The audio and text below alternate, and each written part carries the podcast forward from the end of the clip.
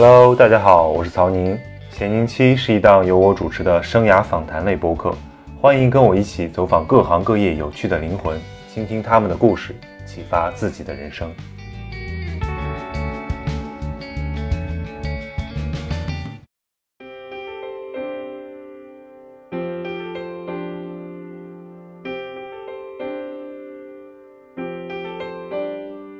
大家好，今天我们的嘉宾依然是华东师范大学历史系教授唐小兵。在上集中，唐老师从他自己的学术研究领域出发，和我讨论了中国近代知识分子自我形象的转变，讨论了中国的读书人如何从以天下为己任的士人群体转变为近代专业分工的学院化知识分子，而启蒙的历史重任又如何成了一个凌空倒叙的神话。而在下集中呢，我们的视角从宏观转向微观，从学术领域转向唐老师个人的经历。看看一个小镇青年在上海读书，然后留校任教的经历，以及上海的都市性对他造成了什么冲击。在华师大，唐老师有一门非常受欢迎的课，是关于口述历史、回忆录与二十世纪中国的集体记忆。人有没有可能超越自身去理解时代？我们又该如何理解个体和时代的复杂关系呢？在哈佛大学燕京学社访学期间，唐老师寻访了多位大知识分子。如享誉中外的历史学家余英时先生和当代华语文学大师王鼎钧先生，通过唐老师的分享，我们可以与历史接续。还是那句话，这两期的内容对于很多非人文学科的同学来说有点超纲，但是相信我，努力听完它，会为你打开新世纪的大门。这不仅事关一个读书人如何安身立命，也事关在奔涌的历史中如何做一个大写的人。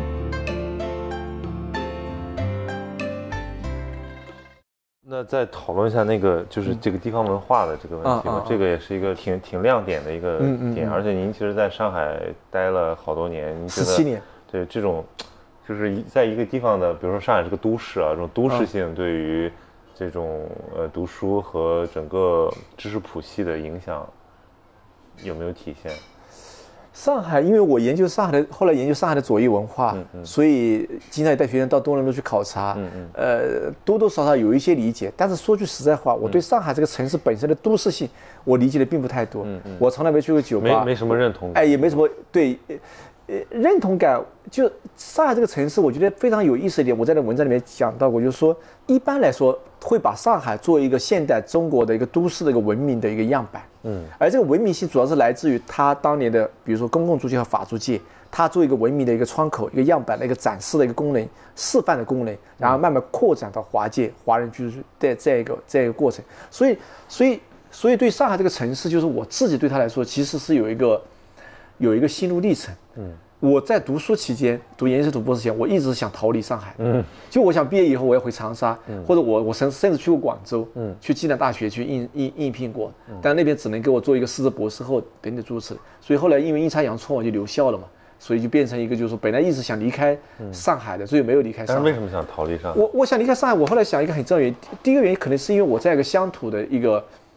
呃，乡下人的这样一个就外省青年吧，或者乡土的出身。跟那个城市那种生活方式有一种格格不入的。嗯嗯我可能喜喜欢那种比较相对比较单纯的、比较质朴的那种生活，不是那种高调的那种炫耀的那种、那种、那那种生活。那另外就是，上海这个城市，我觉得那样一种巨大的那种资本性和都市性，那种摩天大楼那样的高度的产生了压抑、快节奏那种过度的竞争的竞争性那种城市的文化。对我也构成压抑，因为我不是一个特别喜欢竞争的人，而且我也会认为人其实越竞争越相像，嗯，所以竞争到最后大家都彼此同彼此同化了，对。那其实所以这一方面就是包括那个上海这个城市，呃，那样一些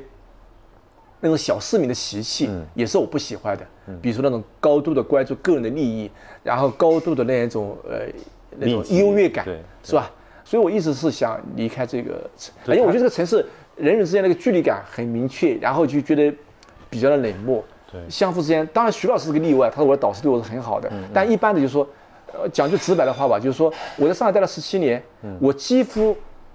除了极个别人外，就是我几乎没有那个同龄人来自上海本地的朋友。嗯嗯。除了极个别，比如上海图书馆一个朋友啊，因因为他因为他也是我们老师学生，就比较少吧。嗯。就难道是因为我的原因吧？是吧？因为曹宁对我还是算有点了解，是吧？我这个人性格还是相对比较 open、比较开放的，是吧？也不是那种。也没有什么身份意识的，是吧？也没有什么那种精英意识的，是吧？这就很奇怪。后来我后来想，我就说，也许我跟这城市是气气质气质不搭，是吧？那我又改变不了他，那我自己转身走了。那后来留在这里，留在这里之后，我发现，哎呦，这个城市其实曾经你在你看来可能是负面的东西，比如说有一次我跟那个我们系一个老师牟发生老师，他湖北人，哎、呃做那个隋唐史的一个教授，在一起聊天，聊到这个上海这个城市的文化个性，然后我们就讲了一个什么问题呢？比如说我在这里工作十年了。在历史系啊，就我们基本上就是说，同事结婚生子，嗯。都不会邀请我们参加的，嗯嗯嗯，包括结婚，嗯，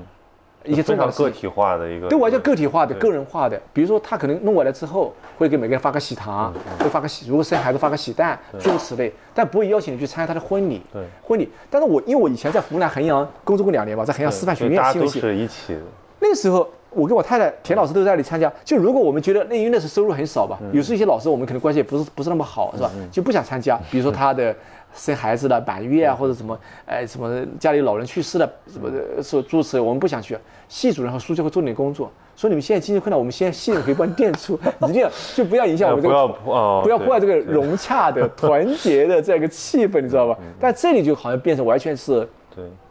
那后来这个牟发生老师就说，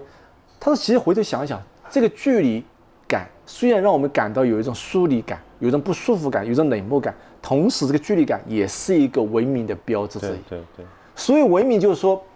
就就按照那个严复翻译那个《论自由》，穆尔密尔的《论自由》，就是群己群权界论界限对，群和己之间有一个界限嘛。嗯，没有界限，就是他过度的介入你的私人生活里面，那其实就对你是冒犯嘛。对，其实让你会觉得一种不舒服因为那。个是传统中国，对现在这个就是我们想想北日本、北欧，它都是这样的，对呀、就是美国也这样的是吧？人和人比较漠然，对，比较漠然。然后当时那个在成都，我们当时不是也要叫滴滴叫车吗？然后就呃，我们因为小孩收拾要下去嘛，然后去个地方，他不会催的，他等你。哎哦，然后我有个师弟，原来湖南大学新闻系个师弟，他在成都电子科技大学，反正做一个中层的官员吧。然后是管了个老校区的一个什么校产什么之类的。然后他就跟我讲，他说师兄啊，我们在那个路边上喝茶，找了个他他们成都不是在那路边那种小河边上喝茶，反正是很随意的嘛。他说：“他说有些人要，比如说要要要要要要租啊，或者要干什么，然后有时候老要找我啊，要要请我吃饭，要送什么东西啊，我从来不要。他说为什么呢？他说因为反正这笔收入够我花了，我也没有特别奢侈，要只是钓钓鱼、喝喝茶。他说我凭什么要要让自己活得就那么就好像要被这样的所裹挟、所所所所捆绑？他说我就这样一个简单的生活，他说我有空去钓钓鱼，就是我我不会说我我通过这种方式，呃然后让自己更更多的财富，好像更加高端的生活，他就不会有这种心态。对。但上海有这种心态，对，其实这它的区隔，它的等级化，它的分类，他看人看你的服装。嗯。我们以前曾经有人，我当然我没碰到这种情况，有老师上课，比如说华师大，有时一些上海籍的同学，他会看你老师，比如你怎么样来穿得不够哎，那个你穿的服装什么品牌，然后用的手机等等诸如此类。因为我以前用用个很老式的诺基亚嗯嘛，后来才换的手机，就是他会觉得用这种方式来判断你这个老师是个成功人士吧，还是个失败者。对我觉得这是很可笑的。当然不是说代表很多的上海人，嗯但上海确实有这种风气，他按照一个外在的尺度来评判一个人，嗯是吧？但人有时他的可贵并不在于他对这个社会的财富的掌控的程度，而在于他的人格上所彰显出来某种力量对和知识上的魅力，那个东西可能更更有意义，是吧？对，这个就回应刚才您讲的这个，其实就是说这个知识分子的一个选择，也体现在这种城市特性。像成都是一个内地城市，对它还是保留了一些传统人的生活方式在的。对对然后它有一个呃向心力。对那上海这个呢，就是说，比如我们在上海说哦，呃，呃国际上最流行的东西来了，我们要去看。然后就是所有的生活，我们是有一个标杆的，这个标杆是西方。对是是资本主义发达的这个国家的审美对标准。对对对对，他以以那个作为一个外在的标准。对，就是其实他自己的这种内在性的东西反而比比比较弱。呃，民国的时候是有的。嗯，我告诉你，上海其实在民国的时候，它是个多元主义的文化。嗯，比如说像上海圣约翰大学所代表的，培养出来这种这样一种毕业生，包括这个《新月》杂志在上海创办的，比如像楚安平的《观察》也在上海。就上海其实是它既有自由主义，也有左翼的，对是吧？还有现代主义，比如像施最纯办现代杂志等等，这是多元的文化。最早的商务印书馆、中华书局、世界书局等等都在上海。就上海在民国时代，它是个多元主义的文化，有世界主义，有民族的文化，有有各种各样的文化潮流。那么可能到了后来，到了五十年代以后被切割了、被斩断了，比如出版社都移到北京去了，很多报馆被停办了，《申报》被停办了，等等，东方杂志被停办了，等等，慢慢就变成一个要定位为一个。就上海要把它变成一个从一个资本主义的消费主义的城市，要变成一个新中国的一个以生产，尤其轻工业生产，比如上海的自行车、对对手表，应该有印象，就变成这样一个城市，就不在一个。因为过度的消费文化就代表一个资产阶级的气味嘛，所以就变成这样一个状态，所以它的文化就被收缩了，被窄根化。基其实被重重构过被，重构过了，哎，重构过了。所以上海就是说，它不是没文化，到今天就是上海变成一个，就是说，到了一九九十年代，你看我这里面写的那个写的叶文新那个《上海繁华对对》，是吧？就叶文新在里面问了一个问题嘛：上海是谁的上海？嗯，是吧？是谁的上海？谁有权利代表上海发言？谁有话语权？谁能够说声称他代表了上海？他理解了上海，是吧？那么一九九四年代以后，这个一九九二年这个呃小平同志南巡，然后到上海，然后这个浦东开发等等，那么上海重新崛起，然后一系列上海式的著作。那么上海其实重新要接续的是民国上海的那个那那个根脉，以前被斩断的。对因为那代表一个现代主义的、现代化的、多元主义的一个上海。是吧？一个消费的、有生产力的一个面向世界的、面向未来的一个、一个、一个这样一个城市文化。所以在这个情况下面，大量的关于上海摩登啊，啊、上海，呃哦，那时你看没出生魏慧的小说《上海宝贝》啊，是吧？上海格调诸如此类吧，一系列关于上海，比如陈丹燕，很多关于呃王阿姨的《长恨歌》，就整个关于上海这套叙事，其实背后既有那种文化人和作家的一个自主性写作，同时也有那种来自于政府层面的意志推动那一种。就是重建上海的哎一个文化形象。对文化的形象，重构上海的文化形象，那个大都市的一个一个谋划的多元主义的一个。但其实因为上海本身又是一个，后来作为中国一个最大的城市，又是高度精细化的管理的一个权力毛细管化的一个城市。其实你看居委会上海的社区管理，它又是高度的一个没有体制外的文化空间的一个城市。对对，我曾经在苏州万书坊做过演讲，就是说民国的时候，海漂。嗯，民国的时候有梦想的人、有理想年轻人都来上海海，比如我研究左翼，但今天叫北漂。对为什么会有这种变化？因为北京反而是有一些体制外的空间对对，那些艺术青年、那些摇滚青年、那些创作者、那些是吧边缘艺术家等等。你看那个北京那个那个打工文学那个叫什么名字？那个女的，呃还范雨素范雨素等等是吧？你上海你你要找出这样的人很难的，对对你基本上不不太可能找这个皮村，还有那个什么圆明园艺术村等等是吧？上海因为它高度精细化管理，体制外的那种艺术的、文学的、文化的空间是很小的对。但民国时不是这样的，是民国时你看那那么多作家、艺术家、那个中小资本都聚在上海，对所以就变成到了今天，就上海就很尴尬的地方，就是上海成了一个成了一个文化的码头，嗯成了一个文化的一个舞台，嗯，但它自身没有一个特别强烈的一个文化的产出能力和生产性，对就变得各种文化就像走马灯一样的，是吧？尤其是西方的文化在上海不断的展示。那现在中国跟西方的关系这么紧张，那上海何去何从？的话语很难。对啊，这这这就很难了，是吧对？而且你很难再讲西方了，你变成一个西奴了，然后就会被被污名化、被谩骂嘛，是吧对？那在这个情况下，上海如何重新来自我定位，如何重新来理解它自身的一个功能和角色，就变得非常的暧昧，非常的复杂了。就所以，我跟后面就想说到这个历史的这个连续性和断裂性嘛，嗯就是好像我们一一提上海就是民国什么十里洋场，然后到现在繁华的上海，就所谓魔都，嗯但它中间有好多断裂，好多次断裂，但它的连续性也有。这就是问题是，你比如像金宇澄老师写的这个《繁华》繁华他就对。他就他就在反抗这种嘛，反抗你刚才讲的那种。一开始对一开始我们就说上海好像就从来很繁华，其实没有，上海有一些很低落的时期，那当然。很很迷茫的时期，很那当然。暧昧雾蒙蒙的时期。那当然，对。毫无疑问，对。所以这个就那是在暗处的历史，那个历史可能代表大多数人的生活的状况，那可能更真实的一部分，那可能是一些完善正南所讲的直流的低音，那是生活的底层、古城那一部分。但是我们所看到的往往是上海的繁华，比如说田子坊，比如说新天地，对是吧？比如说陆家嘴，对是吧？那样一种光亮的那历史，其实为什么这个书里面有一节叫明暗之间，还有在暗处的那一部分生活，嗯嗯，比如说淮海路，你去逛，那你走进了弄堂，你会看到那个生活状况是很，并不太好的，采光、通风啊，是吧，并不太好的。所以这样一个状况，那那其实也是上海的一部分呀。但我们的叙事更多的是讲上海的光亮的、光线的一部分，对对另外一部分被有意的被抹掉、被被被遮蔽，会被被搁置了起来。对。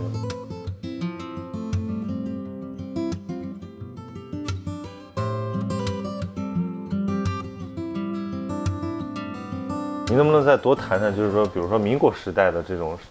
地域文化对于这种知识分子选择的影响？比如说，我们看到很多的这个，当时也有也有也有也有不能说帮派吧，就是地方上的，嗯嗯嗯。呃一类的选择，嗯。呃这种差别，嗯嗯嗯嗯。嗯，这个很有意思。这个因为你你今天回头来看，呃，比如说像我们系那个刘畅老师翻译那个教魂那个刘畅教授，你应该知道的，嗯嗯，就翻译孔飞利教魂，他原来写过一篇文章叫《革命的普罗米修斯》，嗯，就民国时期的乡村教师，嗯，那你会看到，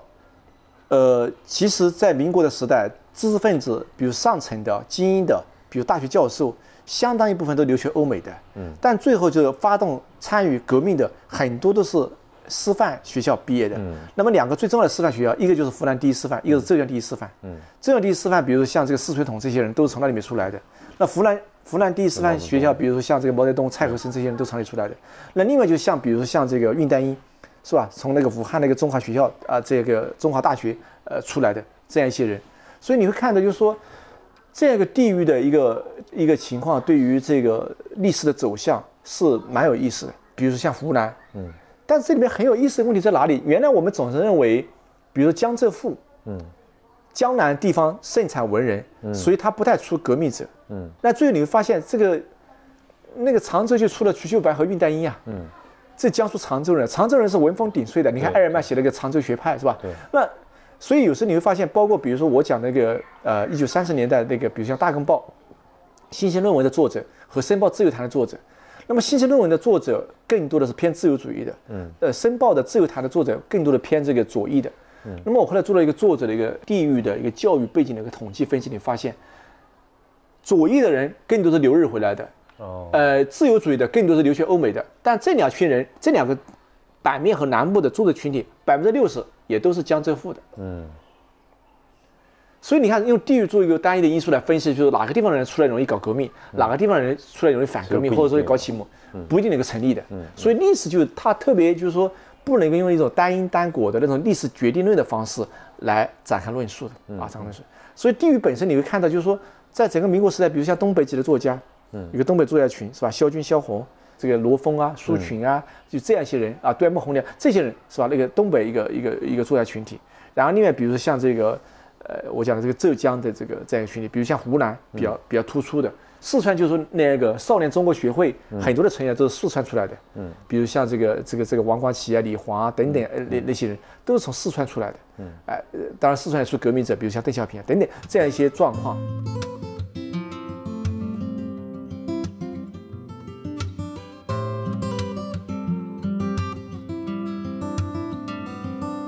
还有一个问题就是，包括之前您提到的那个西闪的那个书评里也提到过，就是说了这个人文社科知识分子和这个理工科的问题。就是某某种程度上来讲，我们谈近代中国知识分子，其实谈的是，呃，汉族的这个人文社科的知识分子。对。但还有一些，比如说，其实像这个，就刚才我们也讨论了，像什么严复庆啊，这个周培源啊，呃，梅贻琦、那个丁文江这些人，他们其实发挥了非常重要的作用。但其实他们。大多数是理工科背景，然后甚至说，比如说在公共事务上的发言可能也没有那么多，更加是务实派，更加就是说做这种技术性的这种事情。那比如说对于他们的考察，你有这个注意吗？嗯，有一些那个有一些研究，比如像那个上海社科院历史所有一个研究员张坚老师，专门写过中国科学社，因为中国科学社任鸿俊这些人非常参与非常多的一个科科学的团体嘛，也有一些研究，比如说像这个北京地质调查所。是吧？这样一些研究论文，比如像你刚刚所提的丁文江啊、翁文浩啊，呃，包括像比如像竺可桢啊、李世光等等这样一些自然科学的知识其实也是非常重要的。嗯嗯。啊，他们在这个时代也发挥了很重要的作用。而且据我的研究，你会发现，其实从一九一零年代、二零年、三十年到四十年代，你看，比如从一零年代《新青年》杂志到二十年的《努力周报》《新月》，到三十年《独立评论》和这个《大公报》的新鲜论文，到四十年的观察，你会发现，参与公共舆论的、公共话语的这样一些。公共讨论这些知识分子，其实背背后也是有一个学科背景的变化的。嗯嗯，在早期，就中国的民国的早期，其实更多的是文史哲出身的。对。那么到了四十年代，你看到随着中国那些，比如像费孝通，对，到英国留学是吧？等等，像这些学自然科学、学新闻学这些人出来之后，梁思纯这些人，那慢慢到了四十年代观察，你会发现有一部分人都是学啊社会科学的，嗯，甚至包括一些学自然科学的人也参与了公共讨论。参与公务员，那么这个本身是有一个变化的一个过程，但是确实从一个整体的一个历史研究图景来看，就是对于自然科学家的研究是不是特别充分的。嗯，这个跟材料有关系是吧？他们其实本身没有对太，多，因为自然科学家可能他不会有写那么多，比如像胡适、年纪轻写这个四十自述啊，是吧？比如像沈从文写这个成文自传呀，是吧对对？那么自然科学家可能相当多的人不是那么。呃，有那种自觉来呃，比如有很多的关于通信啊、书信啊，或者写日记啊，或者这样一些个人体，他们可能到了毛时代之后，比如写检讨，可能会留下一些材料，是吧？那么之前可能这方面材料并不是特别多，所以对他们那种价值观上面的困惑的讨论就会变得很少。对，比较少，所以最呈现的也不是特别多。话说回来，这一部分人其实你会看到，比如像王其生老师研究这个，呃，这个西南联大的国民党，嗯，在西南联大的一个统治力量，其实也讲了华罗庚，讲了这些人是吧？那么其实这些人其实也是非常重要的。那至少在民国的时代，你会看到很多的，包括比如像顾玉秀，嗯，顾玉秀我写过，在那个写了一个公务员的书里面谈到过，就江泽民的老师嘛，对对那当年清华工工学研究院的那个教授嘛。那么这些人其实说句实在话，在民国的时代，这一部分人其实相当多的人是有人文底蕴的科学家，嗯嗯哎，其实是蛮值得研究的，也是蛮有意思的。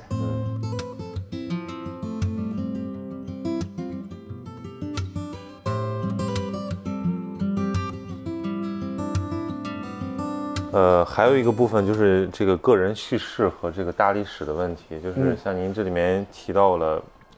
呃，尤其是以这个呃关山夺路为代表的这种个人史，那他对这种时代性的概括和这种出入啊，成为后面就是也有很多争议，包括其实高浩老师不是还评过这个那个龙应台的那个对书，呃大江大海，对对。对，您您对这个问题怎么看？就是说个人的叙事，呃，尤其是因为那一辈的人到现在，可能他们在晚年才会出一些这样的东西，嗯然后对我们的整个传统的这个大历史叙事形成一种冲击，或者说一种校正，嗯。对，那这个就说这个从从历史研究的角度来讲，怎么去评价这种个人叙事对历史的贡献？嗯嗯，因为我我在不同的场合都讲到过，就是因为我自己原来这这也是很偶然的，就是因为我对读回忆录特别感兴趣，嗯嗯因为回忆录往往就代表着一个个体的生命的一个记录，生命式的一个过程嘛。那后来我因为开了一个回忆录口述史与二十世中国这门课程，当然现在后来没有开了，因为那门课一直讲到一九八零年代嘛。那显然在今天的情况下面已经没办法讲了嘛，因为那里面还有讲到反右，讲到文革，讲到知识分子思想改造嘛，所以后来就暂时暂时停了。我希望以后有机会再重新开，所以我就收了很多很多的回忆录口述史，大量的阅读。那么这些东西，个体生命的叙事跟那个宏大叙事之间，当然会，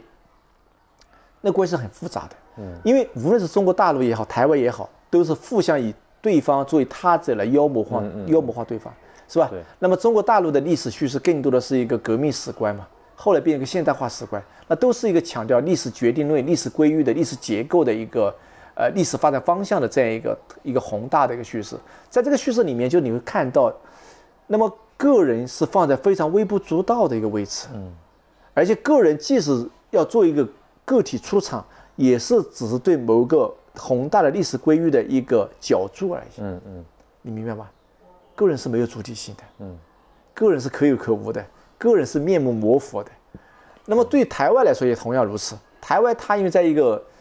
那样一种失败的一个做一个政权，然后他对于大陆对于整个革命的叙事，他又是另外一套叙事。所以在这个情况下面，就是说两岸三地所呈现这种回忆录，其实有助于我们，呃，更多的去从一种带有生命体温的一种个人细节、生命史的角度来重访二世中国。因为这个整个二世中国的这样一个动荡、战争、革命、运动、苦难这个历史，其实对于很多人都烙刻了深深的一个痕迹。那你看，我经常推荐这个王鼎钧的这个回忆录，呃，我齐邦媛的《拘留河》最近又重新看，包括高尔泰的《寻找家园》，包括比如像赵月笙的《燃灯者》啊等等啊，呃，这样一些，包括这比如像徐晓老师的这个《半生为人》等等，这样一些呃，吴林坤的《一滴泪》，就这些回忆录、这些口述史，它尤其像王鼎钧先生跟齐邦媛老师这构成两极的这样一个回忆录。你看王鼎钧先生的回忆录，个人回忆录写他个人写，尤其关山读读录这一部分，一九四五到一九四九，他更多的是从一个国民党宪兵的角度来观察国共两党的政治文化和政治生态，就他超越了国民党和共产党，或自由主义或者共产主义的这样一个立场来。你就读他的纽约日记，他在一九九六年到一九九七年那个一个一年半写了一个纽约日记嘛。他曾经有一天，在一九九六年的七月三十一号那一天，七月三十号那一天吧，写到，他为了写《关山图》，他那时候开始运运势开始构思写这个回忆录嘛，然后他他写了一句话，他说：“他说我用我等待了一生所获得的自由，嗯，因为他在台湾长期是被监视的，嗯，因为你知道他原来被共产党做过解放解放军的俘虏嘛，对，所以他一直对他有怀疑嘛，是吧？所以他最后就是在七十年代末那个情况下面。”就已经五十来岁了，跑到纽约去，一切重新开始。他两个儿子一个女儿吧，好像我如果没记错的话，要养家，然后在一个中文学校教课，给他们编了个中文教材来维持这个生活，那很艰难的是吧？对。但他为了要有这个自由写这个回忆录，说他买了五百本书。他说那天日记写的，嗯，买了五百本书，哎，很高的价值就在这里，就是他有有有有这个史料价值。所以你看王立军在这里面所所谈到的。呃，包括从那个昨天的云也好，这个这个入木少年也好，到这个到关山夺路，到文学江湖，就他把个体的生命跟那个整个二次中国历史从四十年、三十年、四十年的整个这个历史演变紧密的缝合在一起，就把那样一个脉络写出来了。嗯，从他那个角度，就他是他，因为因为现在我们中国出王先生的书，都说他是呃呃中国人的眼睛啊，看这个呃美国的文化中，那其实他是。他也是我，就是一个眼睛来看待二次中国的历史，嗯，所以它里面就是他非常客观的方式，像做学问的方式来呈现这个历史，嗯，包括它里面说谈到左翼文学，谈到国共两党的这个军队的文化，啊，你应该读过《观察图录》，是他观察的非常的精准，非常有冲击力，然后包括里面谈到学潮，是吧？学潮背后的运作的逻辑等等，然后你看这个齐邦媛。对，齐邦媛老师完全是另外一种的，完全是另外一种的，完全是从那种个人的生命的家庭的角度来谈他对文学、对艺术、对那个学术的理解，包括在。呃，在那个武汉大学听那个朱光潜老师谈那个新诗，然后莎士比亚的这个戏剧等等那种，就这个时代再怎么变动，再怎么动乱，再怎么艰难，但是我仍然有自己的内内心的一方庭院，这个是文化也好，学术也好，文学纯粹东西也好，来守护自己，是吧？那。然后同时，在它里面也其实也是有家国、有情怀、有有是吧？他所看到的重庆那个轰炸、爆炸，他写了很多记录嘛。写那个前进读书会，写他妹妹那个逃难到武汉的时候，然后这个他妹妹就是说呃染病嘛，好像拉肚子，可能是呃急性肠胃炎，然后就死掉了嘛，才几岁嘛，两岁嘛。他妹妹在去世之前说姐姐抱抱嘛，啊，读到那个我都很触动的，就是。他那个个完全个人化的那种那种生命叙事，讲他母亲那种苦难，然后也是死里逃生哦，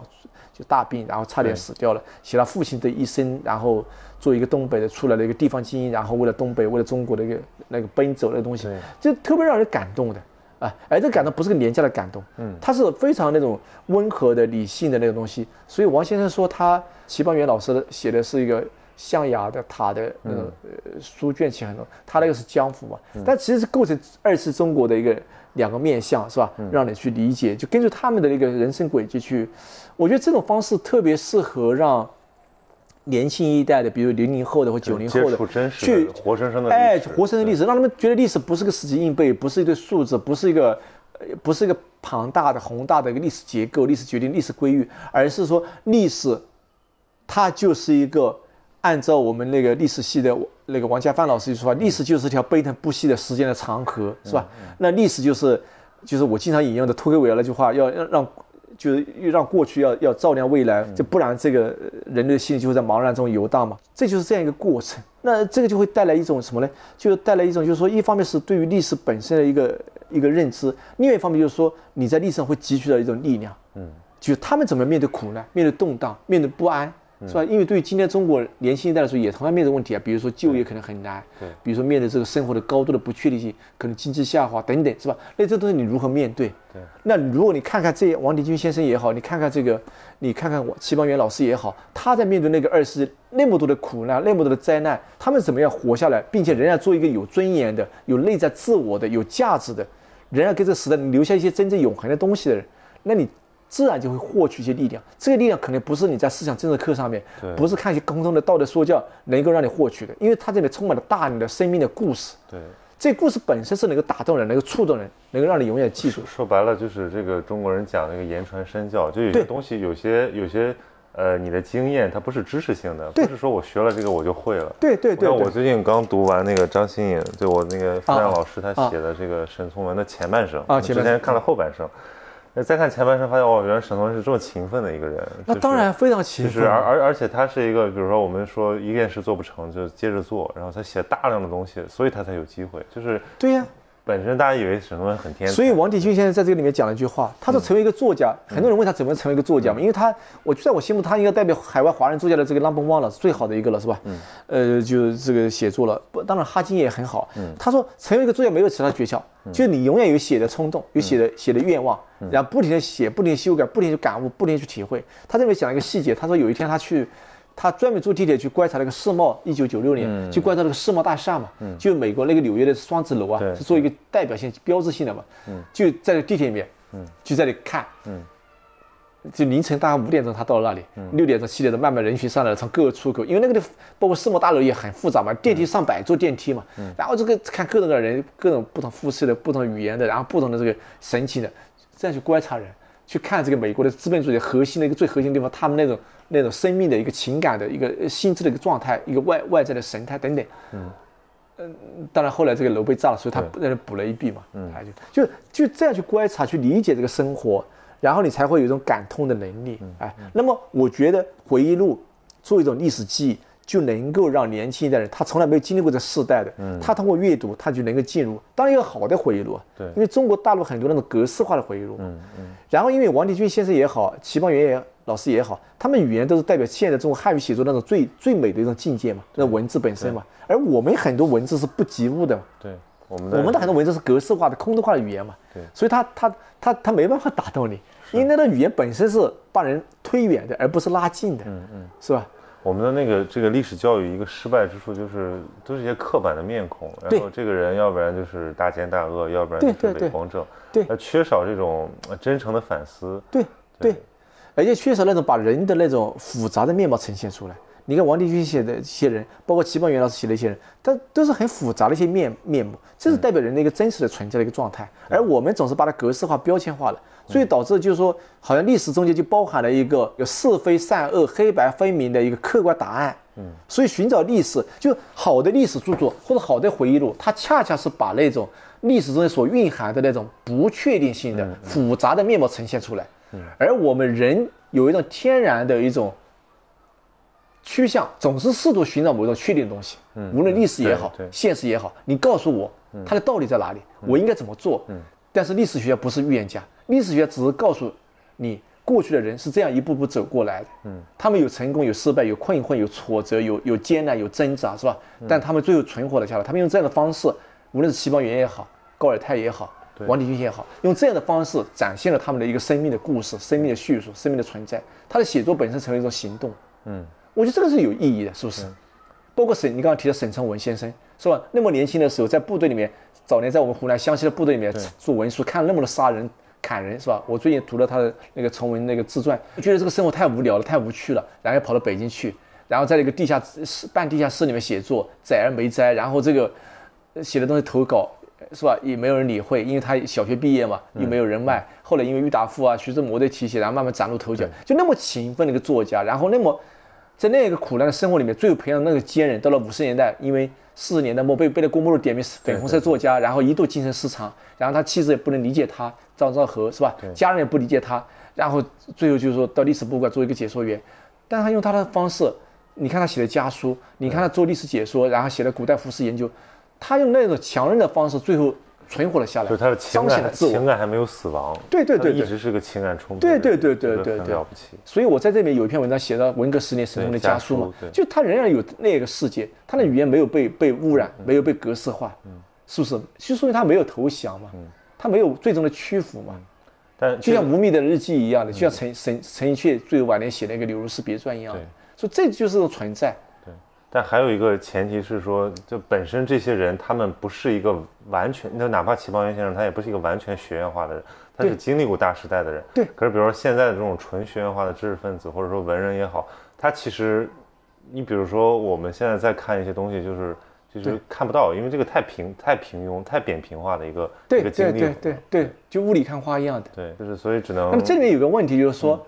因为曾经很有意思啊，在我的课堂上面讨，去年秋天的时候讨论这个，就我让学生女生读那个《居留河》，男生读《关山头路》，所以讨论是很有意思一个插曲。然后女生先发言，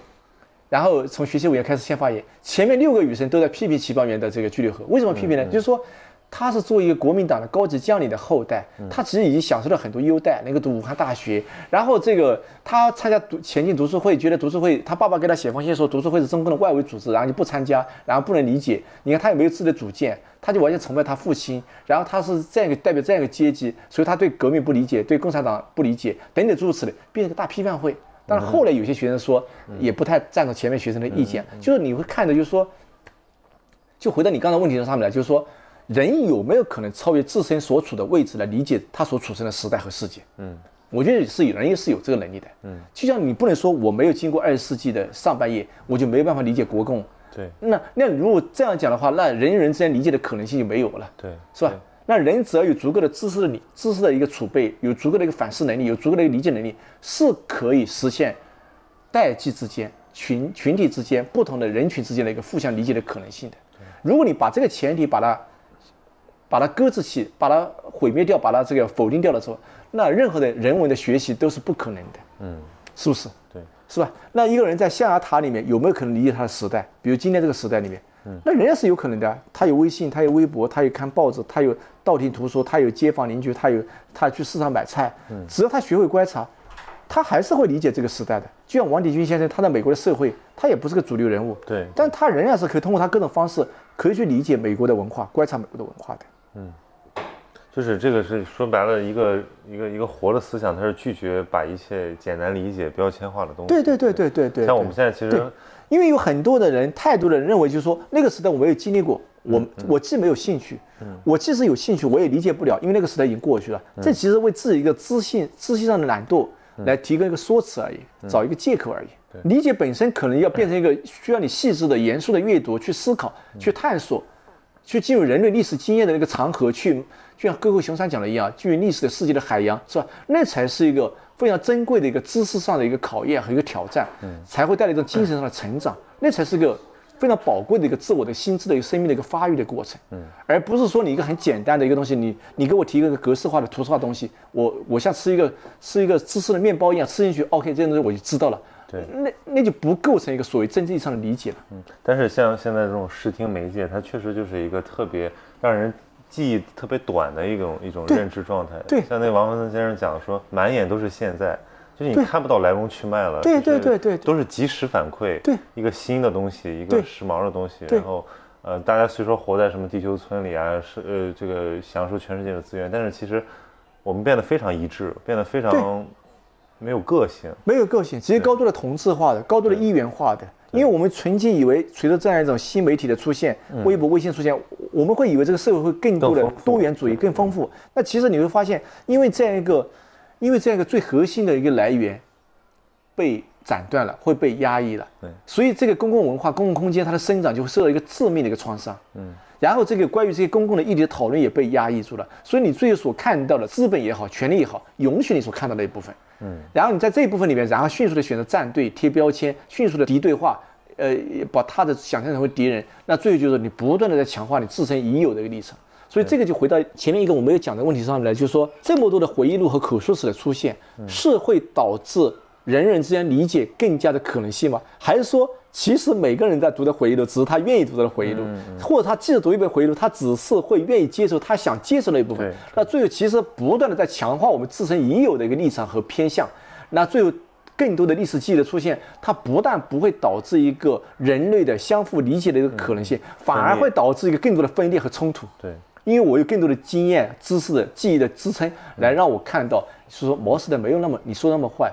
哎，民国也没有你说的那么好，对那变成彼此一个混混战的一个状态，变成一个诸神之争的状态。嗯最极端的就是价值虚无嘛，觉得说我不需要评价，对，我不需要评价对这个世界任何存在都是合理的，对只是一个选择的问题，只是一个决断的问题。嗯，你选择了相信自由主义，你选择相信新儒家，你选择选择了相信左派，你选择了相信毛泽东时代的一个价值，那只是个决断，这是我个人的偏好。嗯，你凭什么要试图说服我、改变我，认为那个时代其实是一个邪恶的时代，这是黑暗的时代？当下一部分知识人的这个一一种状态啊，就是他们读了很多东西，然后但是但是虚无了，对对，读的越多越虚无嘛。嗯嗯，就阿伦特所讲的一样，就是说，当来自过去的一个纬度变得岌岌可危的时候，就是人类的关于自身的经验和知识、历史的智慧就变得这个充满了高度的风险性和不确定性嘛。那最后就变成一个，就是说什么都可以的。嗯，在上帝缺席的情况下，一切都是可许可的那样的状态，那当然就变成一个价值上的虚无主义的。嗯，就多元，就表面是个多元主义，最后这个虚无主义就什么都可以。嗯，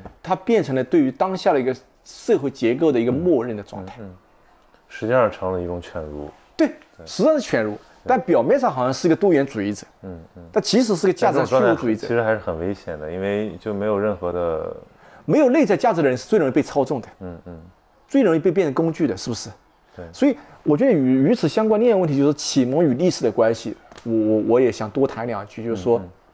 我一直想写篇文章，就关于启蒙与历史的关系，因为因为大概从九十年代后期到后来这个二十一世纪初，就是关于。体制外的有很多的关于历史的写作嘛，嗯嗯，啊，包括比如说像中山大学袁伟思教授，当然他属于体制类的，还有包括比如像呃我的朋友傅国勇老师啊，比如像以前的谢勇在体制外，后来进入厦门大学，比如像范宏等等，有很多一大批这样一种写作。呃，包括体制内的一些写作，就都是有一个，就是说要中国通过历史的一个脉络的梳理，让中国来接受、认同这个西方的一个主流的这个普世价值和文明，是吧？就是历史写作，它有一个基本的任务，就是说让那一些在我们后来的历史叙述中被省略掉的、被减省的那一种历史的价值和那种人文的价值，重新能够回到我们的公共生活，回到我们公共场域、公共领域里来，然后从而为当代中国来奠定一些基本的一些价值观念。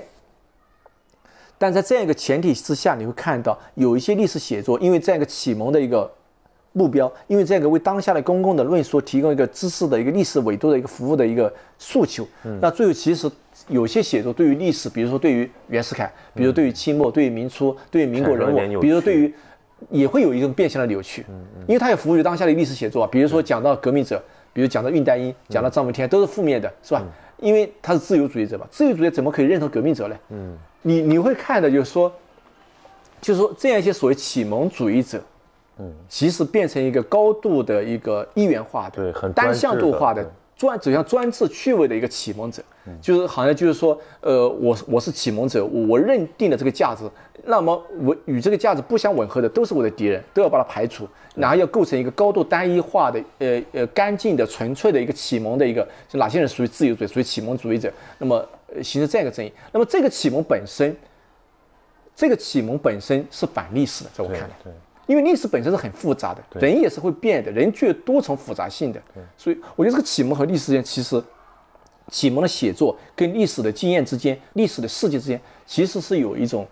呃，有一种非常错综复杂的关系的。有一年我去那个北大开会，嗯，参加王其生老师的一个会议，然后有一个朋友高波，他是研究张东孙的，也是呃罗志田老师的学生。那会议间隙，他说：“哎，小兵，我带你去看看那个李大钊的塑像吧。”嗯，他说：“因为他在北大从心理学系读本科，然后到历史读硕士、博士，他说待了十多年了。他说我觉得很有意思一个现象，就是让我百思不得其解的，就是说蔡元培的塑像周围常年是鲜花环绕的，有人献花，有人献词，诸如此类，呃，人很多的。他说李大钊的塑像周围常年是门可罗雀，无人问津，哎，无人问津的。然后带我去看，果然。”先到了蔡元培的地方，很多人，然后这个鲜花很多，然后到了李大钊的地方，几乎就我们两个在那看了一下。就是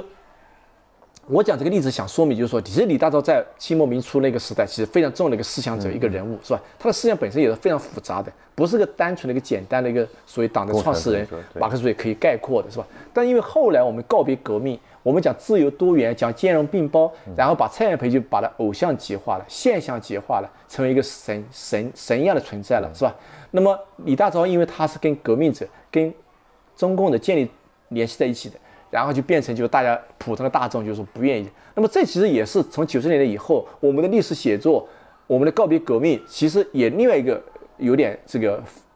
轻易的处理一部分历史经验的一个表现。嗯，那当然到了后来，我们讲重写革命史以后，这些年慢慢有些变化，是吧？新革命史崛起以后，嗯，所以你会看到，就是这个这相互之间关系是非常的、非常的微妙的，非常有意思。嗯，那我觉得作为一个历史学者，就是说，他的责任的伦理，他的职业伦理，就是应该把这样一个历史经验的复杂的面貌要能够呈现出来。他不给定一个结论，这方面我比较认同这个马克思韦伯的看法，就是说。教师不是先知，嗯，你如果要到先当政治的先知的话，要预测个民族的未来，要进行政治斗争的话，你应该去广场，嗯，去议会，你不应该在大学课堂。大学课堂是个研究的一个学术的一个理智的场所，是吧？那你应该是把人类历史的经验、各种探索、各种处境、各种状况、各种人群，把它更多元的、更符合历史实际真实面貌的，虽然没办法完全重现，但至少你要尽力去抵达，把那个东西呈现出来，让学生自己去做判断、做选择。对，所以我最近让学生在网上读这个，在家里读那个《巨流河观山读录》，在网上展开讨论，讨论大约三万多字，你兴趣可以发给你看看。那我觉得这很好呀，我不带任何的先验、先定、先入为主的这个偏见，然后说谁是我认同，谁是我不认同，怎么让你自由的读，自由的去感受。嗯，那最后就是说，总有一些经验。会跟你内心的生命会形成某种碰撞，形成某种共鸣，然后促使你去思考，促使你去理重新理解历史。比如说共产党怎么革命是怎么回事，国民党是怎么回事，是吧？台湾是怎么回事，是吧？民国时大学怎么回事，是吧？高级官员怎么回事，等等诸如此类，是吧？底层怎么回事，难民怎么回事，是吧？让你自己去发掘、去重现、去认知、去感受那部分历史。我觉得这个东西才会真正的扎根在人的心理之中的。对，就是这个人一旦不刻板了，就会产生更多的理解。对，然后他会理解，有理有理解的冲动，有理解的欲望，而不是总是固守在某一个极端的狭隘的一个偏见里面。对。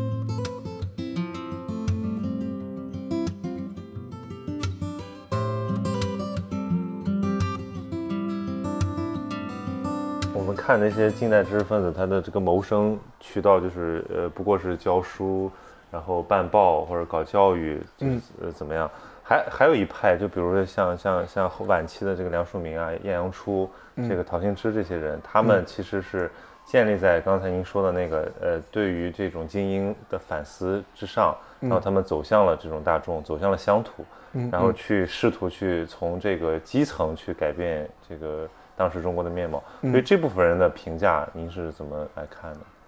呃，我假期的时候，我正好是重新，呃，不是重新读了这个完整的读了这个《中国文化要义》梁漱溟那本书，那本书写的很好，嗯，很精彩，你可以读一读。然后包括晏阳初呀，包括这样一些人，就是民国时期这个，包括这个。黄炎培这些也也是都有参与吧，还有那个陶行知这些人，他们都有参与，就是想从扎根在中国的基本的一个社会乡土性对乡土性质，然后去了解这个，对。对了解这个，那这部分探索其实也是很重要的啊，也是很重要的。那么呃，从中国的这个乡村社会的逻辑和日常生活的空间怎么样展开的，然后来看这个，那其实，在某种意义上来说啊，我觉得梁漱溟跟毛泽东是殊途同归的，嗯，哎。也不是说殊同，一个同途树归啊，他们都是想面对中国的乡村的问题，嗯嗯，但只是最后提出的解决方式不一样的。嗯，梁漱溟还是希望以以教育的方式、教化的方式来重新组合中国社会，对，而毛泽东是以那种革命的方式、阶级斗争的方式来重组中国社会、继承社会，是吧？是不一样的。那么这一部分人，他钱理群老师也写到过，在那个《岁月沧桑》里面写到过，比如说写写晏阳初啊这些人，就在民国时候那些探索到后来的秘密，就这一部分人。我觉得也是很宝贵的，嗯，很宝贵的。那么这部分人其实他们有些人对西方也是有一定了解的，嗯，那么对中国的呃基本的一个社会的运作也是比较了解。他们试图呃不是按照那种留学欧美的那些人照搬，比如说啊美国道路、英国道路、法国道路那种方式，而是希望能够所有的那个方式都是能够就是要。呃，昨天我读那个严伯飞老师一篇文章，我还转了，不知道你有没有看到，就是写王阳纪念王阳化先生的文章。哦，看到了。对，纪念王阳化，他就讲，呃，王先生当时八十年他写文章很得意嘛，王先生看到之后说他这个食言不化嘛，用了四个字做评判嘛，他很生气，对他有很郁闷。后来碰到就王先生就讲说，这个近代以来很多的欧美留学回来人，言必称西方嘛，比如胡适言必称杜威啊，实验主义，言必称法兰西文明等等。那么就真正好的那种，比如像陈寅恪。去了十几个大学国家留学，但是他的文字里面看不到任何一句那个，包括王国维的晚年写的一些东西是吧？人间词话就完全是中国化的，叫化西，嗯，对，如中是吧？那么在这个情况下，你就看到这些人所代表的，就是说，呃，尤其梁漱溟先生他们所代表的就是那样一种，其实对西方是有理解的，嗯，但是是融化的对中国的本土的实际问题探索，然后希望寻找一个，呃，中国自身的一个道路，嗯嗯。这个道路既不是复古的，也不是反现代化的，而是一个涉中国自身的一个多元混杂的一个，呃，一个一个一个历史的发展的一个一个一个一个路向。这我就代表民国的时候一部分这样一个晏阳初啊这些的一个。对，但它更重要的，我觉得就是它还有一种超越，就是嗯，比如说我在报纸上写文章，我去试图去影响人，但是问题是，就像现在这个呃，比如说像美国遇到了困境一样，这个。呃，美国的知识精英们想去影响的那些人，想去呼吁大家去反思特朗普的那些人，压根儿就不看《纽约时报》，压根儿就听不到他们的声音。嗯，就是他没有出圈，他他跨越不了这个这个阶层的属性。但是，我觉得像像民国时期这部分知识分子，他的这种实践就是非常勇敢，因为他们本身对是很单薄的，他们不是财力雄厚，也不是什么政治势力对，对，但是他们愿意去走出自己的这种舒适区，然后去重新迎接一个一个复杂的一个世世界，对。对对对对，包括陶行知这些，因为他们走出了素材，然后去跟那个民众有一个结合，有一个有一个组织，然后训练去了解，然后写了很多关于乡村调查。因为包括熊十力他，